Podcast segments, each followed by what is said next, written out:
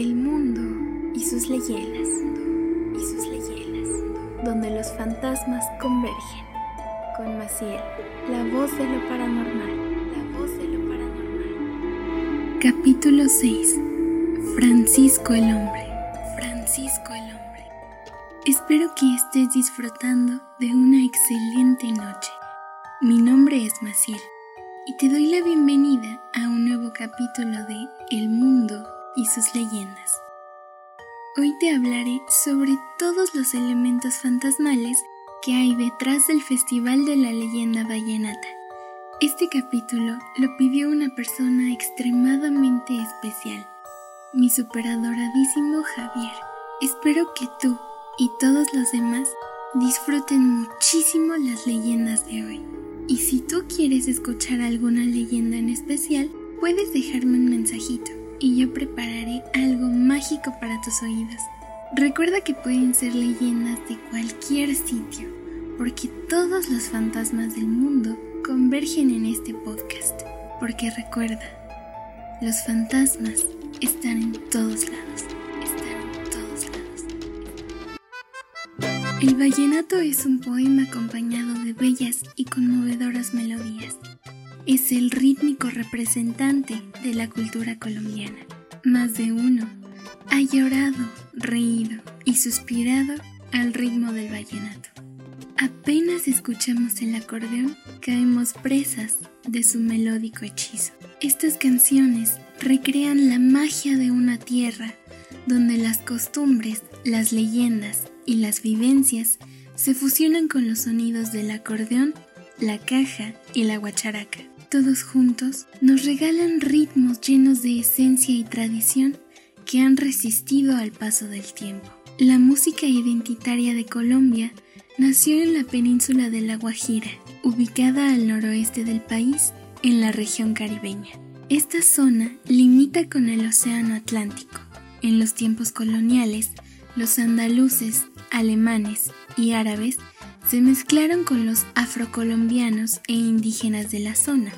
Esto hizo que sus ritmos confluyeran y así surgieron sonidos únicos creados con los instrumentos de cada pueblo. Se dice que la cuna del vallenato es Valledupar, la capital del departamento del César. Este departamento colinda al norte con la Guajira. El nombre de este género musical proviene del gentilicio de esta región. Este neologismo nació con los viajeros. Cuando se les preguntaba de dónde venían, ellos respondían, soy nato del valle. Esto se traduce en soy del valle nato. Otra versión dice que este término nació por una enfermedad producida por un mosquito del río César. Su picadura dejaba la piel seca, escamosa y manchada. La gente asoció este padecimiento con las crías de ballena, porque ellos tienen la piel con manchas rosas o blancas. Los habitantes de esta zona vivían en pobreza extrema, y la palabra vallenato se utilizó para menospreciar a la gente del río. Este ritmo se caracteriza por la presencia de tres instrumentos, el acordeón, el cual se introdujo a Riohacha, la capital de La Guajira, por piratas europeos, quienes en realidad eran inmigrantes alemanes provenientes de Curazao. Después tenemos la caja, un instrumento de percusión de origen africano. Se trata de un tambor pequeño cuyo parche se fabricaba de buche de caimán, luego de piel de marimonda negra y actualmente de cuero de chivo, venado o carnero. Y finalmente, tenemos a la. Este es un instrumento idófono, lo que quiere decir que produce sonido por medio de su propio cuerpo, sin necesidad de cuerdas o columnas de aire. Es algo parecido al guiro. Su nombre proviene de un ave de monte que produce un canto similar al sonido del instrumento. El vallenato tiene cuatro aires. El primero es el son, Chiche Mestre, un ídolo de este género, lo define como un cuento que narra nostalgias. Este aire nació a las orillas del río Magdalena y su mayor representante es Alejandro Durán. Después viene la puya. Los acordeoneros de la primera generación, que murieron en el siglo XIX, interpretaron puyas principalmente. Junto con el merengue, proviene de Fonseca, en La Guajira. Esta música nació porque los indígenas buscaban imitar el sonido de las aves y otros animales. El tercer aire es el paseo. Este es el más joven de todos. Nació en 1930 en los alrededores de Valledupar, en Patillal, La Junta y Villanueva. Y por supuesto, el patillalero Rafael Escalona fue su principal exponente.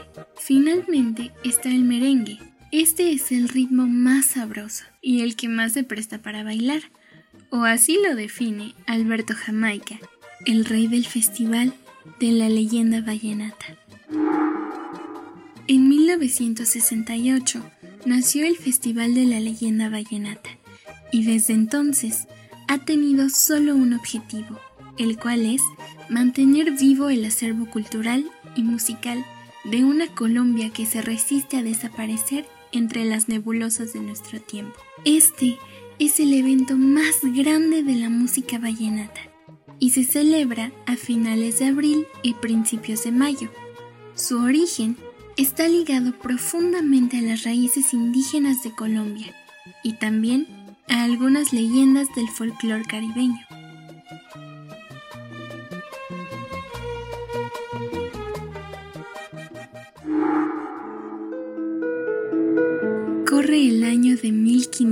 1520. Los conquistadores españoles seguían con su plan de evangelizar a los indígenas de una Colombia libre y virginal. La Virgen de los Remedios fue enviada para ser la patrona de Valle Dupar y la Virgen del Rosario estaba destinada para Riohacha, pero una milagrosa casualidad hizo que la Virgen del Rosario se convirtiera en la Señora de Valle Los 1500 fueron años en que las tribus de los Chimilas y Toto, Cariachiles y Tupés eran sometidos por sus conquistadores quienes los obligaban a realizar todo tipo de trabajo pesado y también violaban a sus mujeres. En medio de todas estas injusticias, una historia de amor condenada al fracaso nacía en la casa del colonizador portugués Antonio Pereira Flores. Allí trabajaba la india Francisca. Se dice que era una mujer muy hermosa. Ella era la protagonista del nuevo romance. Sin embargo, la esposa de su amo, Ana de la Peña, enloqueció de celos y le cortó el cabello frente a toda la servidumbre. No conforme con eso, la azotó hasta el cansancio. Esta humillación llegó a oídos de las tribus cercanas. El cacique de la tribu, a la cual pertenecía Francisca, convocó una alianza entre Chimilas y Toto, Cariachiles y Tupés. Su principal objetivo era acabar con las vidas del matrimonio portugués. Los indios entraron a la casa amenazando y asesinando con sus flechas a todos los que les impedían el paso. Cuando lograron entrar, prendieron fuego a sus flechas y así las lanzaron a diestra y siniestra. De pronto, vieron a una mujer que recogía las flechas en llamas y las guardaba en su manto. Esta acción causó pánico entre los indígenas y así salieron despavoridos, gritando que esa mujer era una bruja. Mientras huían, encontraron al capuchino montado en su burro. Él era la persona que transmitía las noticias de pueblo en pueblo. Los caciques dieron la orden de matar al capuchino y así se cumplió. Este acto enfureció a la comunidad negra y pronto cobraron venganza. Las tribus siguieron huyendo por el río César. Fue entonces que los españoles y los esclavos negros decidieron envenenar las aguas del río. Uno a uno fueron muriendo. Sin embargo, lograron revivir gracias a una nueva aparición de la misteriosa mujer. Los colonizadores se sentían humillados y fue así que decidieron ejecutar a tres caciques ante la vista de todo su pueblo. Esta vez, la mujer apareció convertida en estatua y tres días después, los mismos caciques que habían muerto regresaron con sus tribus como si nada hubiera pasado. Los indígenas decidieron llamar a la mujer milagrosa la guaricha, que significa mujer de milagro. En señal de agradecimiento, las tribus de la región le llevaban frutas, arepas, collares y todo lo que producían en sus tierras. Esta historia de devoción se revive cada 28, 29 y 30 de abril en Valledupar. Con bailes y cantos le rinden tributo a su patrona, la Señora del Rosario. Entre la soledad, el hambre, la sed y el aislamiento, un hombre proveniente de Rincón Hondo, Panamá, creó una figura grandiosa que después se convertiría en el guardián de Valledupar. Pasaron muchísimos días y los pueblerinos entrometidos afirmaban que el taller del escultor permanecía en absoluto silencio. La intriga era incontenible, así que algunas personas decidieron entrar a la fuerza. Cuando ingresaron, se quedaron totalmente atónitos, pues el lugar estaba vacío y en el centro de la habitación se erguía una figura majestuosa y armoniosamente tallada de un hombre. Poco después, esta figura sería conocida como el Santo Exe Homo, que en latín significa He aquí el hombre. Los milagros de este santo son infinitos. El más notable es que su sudor puede curar un gran número de enfermedades. Cada lunes santo, el patrono de Valledupar sale de su iglesia, se dirige a la tarima de Francisco el Hombre y ahí recibe las ofrendas y peticiones milagrosas, mientras el vallenato hechicero seduce a los miles de fieles. Los valdoparenses tienen a una protectora más. Ella se mantiene vigilante y resplandeciente. Desde su trono observa y cautiva a los paseantes del río Guatapurí. Ella es uno de los símbolos más representativos de Valledupar y está escondida entre la vegetación, esperando encantar a más de un joven distraído y así sumergirlo en las aguas del río. En el barrio del Cañaguate vivía una niña preciosa llamada Rosario Arciniegas. Los abuelitos dicen que ella era muy rebelde y desobediente. La leyenda de Rosario nació un jueves santo. En esos días, las jóvenes tenían prohibido ir a bañarse al río, porque la gente decía que todo aquel que se zambullera en el agua saldría con cola de pescado. A pesar de esta advertencia, Rosario desafió a sus padres y fue a contemplar las orillas del Guatapurí. Después de un rato, decidió desnudarse y darse un baño en el pozo de Hurtado. Era un día precioso. El calor de la tarde parecía insignificante comparado con la alegría que Rosario sentía al estar nadando. De pronto, el agua se movió frenéticamente. El cielo se oscureció con miles de nubes que amenazaban con soltar una tormenta nunca antes vista. El viento rugía ferozmente y los truenos hacían eco en toda Colombia. La niña trató de salir, pero algo la mantenía presa de las aguas. No tenía control sobre su cuerpo.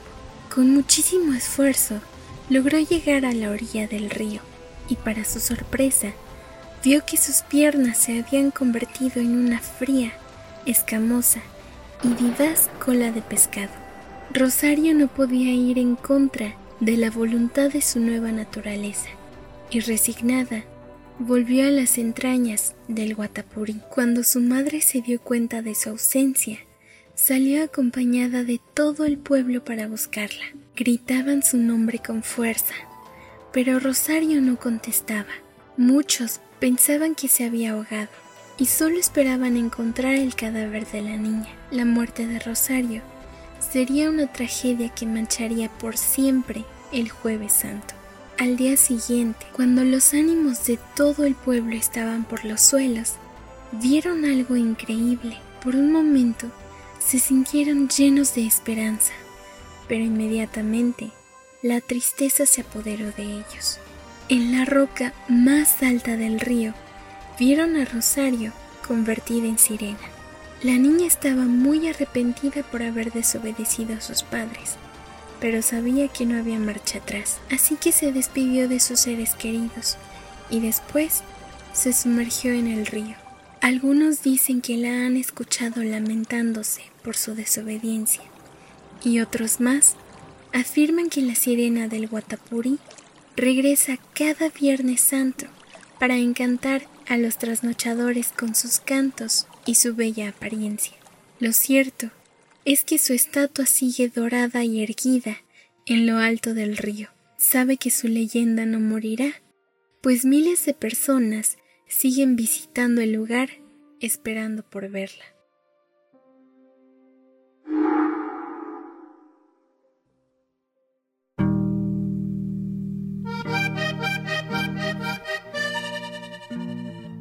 La última leyenda de hoy nació cuando el César y el Magdalena eran un solo departamento.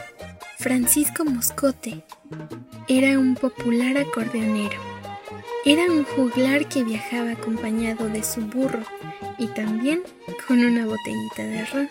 Una noche, las melodías que su acordeón emitía le hicieron extrañar la calidez de su tierra y fue así que decidió partir para Macho Bayo, en La Guajira. Alegró su camino con su inseparable acordeón y también con algunos traguitos de ron. Era una noche muy serena. La luna alumbraba su camino y parecía bailar con sus vallenatos hechiceros. De pronto, el eco de otro acordeón se hizo presente. Alguien más tocaba la misma melodía que él y con un talento muy superior al suyo. Francisco decidió cambiar de melodía y para su sorpresa, el otro acordeonero interpretó lo mismo que él.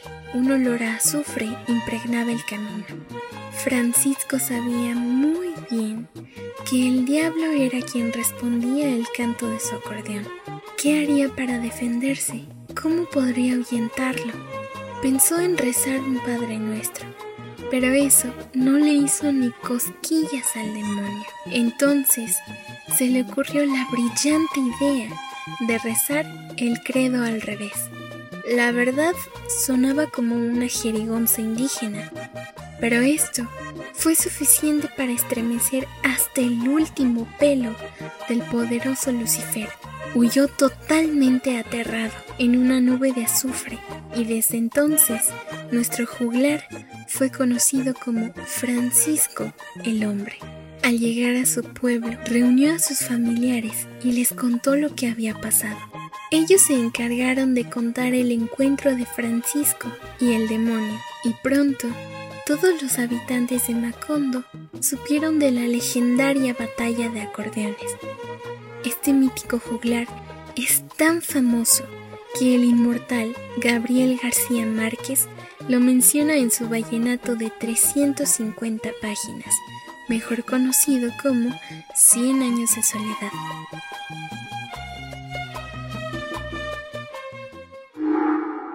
El 14 de abril del 2017, un Viernes Santo, murió Martín Elías Díaz, un cantautor de música vallenata, hijo de Diomedes Díaz, otro grande del vallenato, mejor conocido como el cacique de la Junta.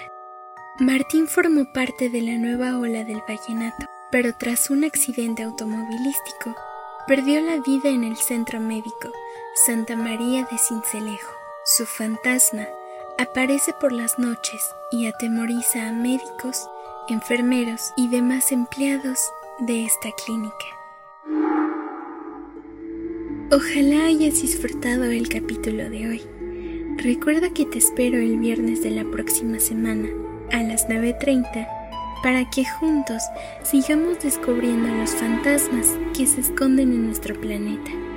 Que tengas dulces sueños.